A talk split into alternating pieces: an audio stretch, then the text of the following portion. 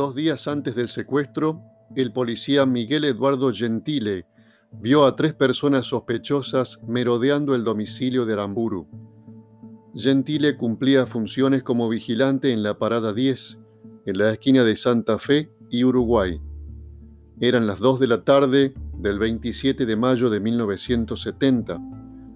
Los tres hombres estaban en la puerta del banco francés.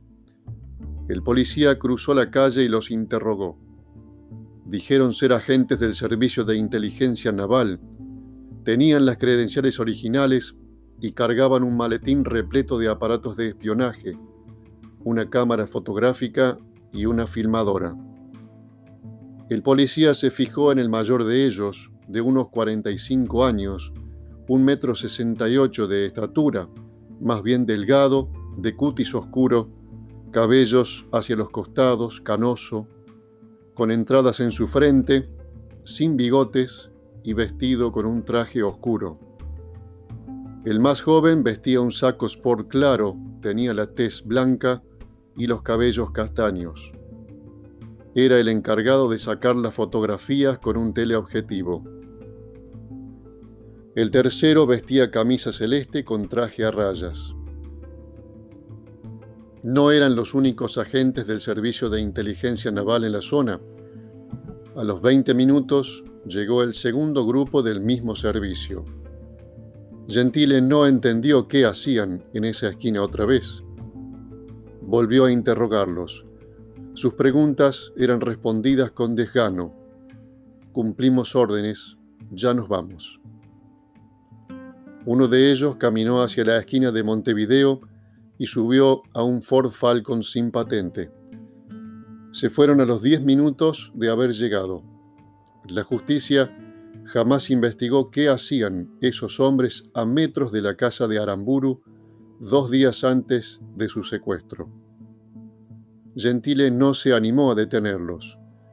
Tampoco llamó al comando para pedir instrucciones, pero el episodio quedó registrado en el expediente judicial que investigó la muerte de Aramburu.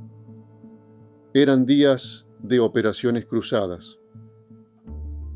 Comparados con los servicios de seguridad que se movían a su alrededor, los jóvenes montoneros eran un ejército escuálido y primerizo. Un dato. Treinta días antes del secuestro de Aramburu, llegó un anónimo al despacho del jefe de coordinación federal. Era una especie de mensaje clarividente respecto de lo que sucedería en los próximos meses.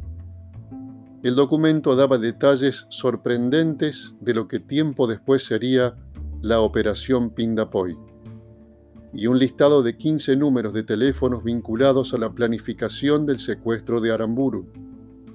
Dos de aquellos números pertenecían a la División Inteligencia del Ministerio de Defensa, el otro a la Secretaría de Guerra del Ejército.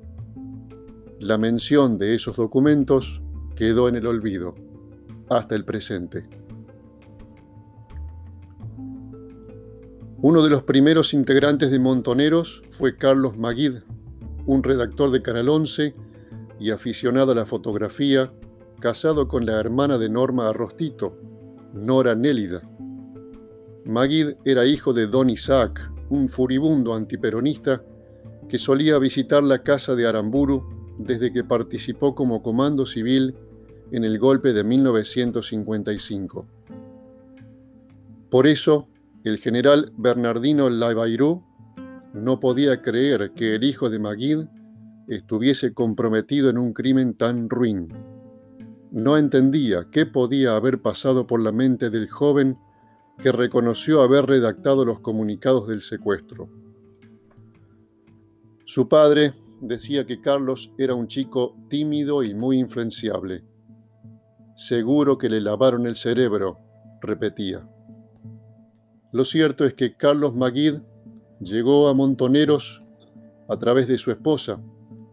El jefe del grupo de Buenos Aires era Fernando Luis Abal Medina Maguid recordó en sus declaraciones judiciales que el nivel de compromiso con la incipiente organización era tan intenso que si uno de los integrantes no cumplía con una orden determinada, corría serio peligro de ser pasado por las armas.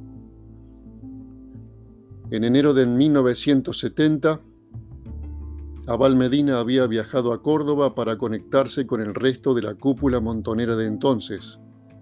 Emilio Ángel Maza, Carlos Capuano Martínez, Cristina Liprandi de Vélez e Ignacio Vélez Carreras. Maza y Vélez habían pasado por el liceo militar y tenían más experiencia que el resto en el manejo de armas de guerra. También tenían contactos políticos con oficiales y suboficiales que todavía creían en el regreso del peronismo al poder. Uno de ellos, Carlos Guso Conte Grand, les prestó el uniforme de teniente primero que utilizó Fernando, con otras charreteras para secuestrar a Aramburu. Un ex seminarista cordobés, miembro de la resistencia peronista desde 1957, les llevó el uniforme en automóvil hasta Buenos Aires.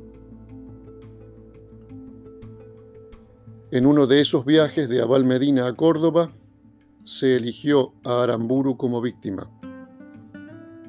El grupo estaba dividido. Algunos querían matar al almirante Isaac Rojas, pero la firme posición de Abal Medina y Massa inclinó la balanza en contra de Aramburu era el elegido por sus contactos dentro del peronismo, porque conspiraba contra el gobierno con la idea de llamar a elecciones y sobre todo porque quería aislar a las organizaciones armadas de las estructuras sindicales. Creían que Aramburu era más accesible. Un montonero vecino de Rojas se ofreció a dispararle un balazo en la cabeza desde el edificio de enfrente le dijeron que no. Los grupos de análisis se juntaban, comandados por Abal Medina y Massa, en una casa alquilada en Florida, en el norte del Gran Buenos Aires. Allí vivían Firmenich y Carlos Capuano Martínez. En Villa Urquiza convivían Abal Medina y Norma Arrostito. La quinta de Falaschi también servía de sala de reuniones eso lo ponía sumamente nervioso. Casi todas las armas que habían robado los montoneros estaban envueltas en trapos de arpillera y bolsas de nylon en los cajones del living y las habitaciones. Cinco meses antes de matar a Aramburu, un grupo de cinco montoneros rotaba para tomar notas de todos los movimientos de la cuadra de calle Montevideo al Mil. Conocían cada detalle y se sabían de memoria la rutina diaria de Sara Herrera. Una semana antes de chupar a Aramburu, vieron que un hombre daba unas vueltas en su Valiant por la calle Montevideo. Era el mayor Eduardo Pérez Alati, que estaba haciendo tiempo para pasar a tomar un café con Aramburu. Tenía la costumbre de verlo en las mañanas, a pesar de que a esa hora el expresidente lo recibía de pésimo humor.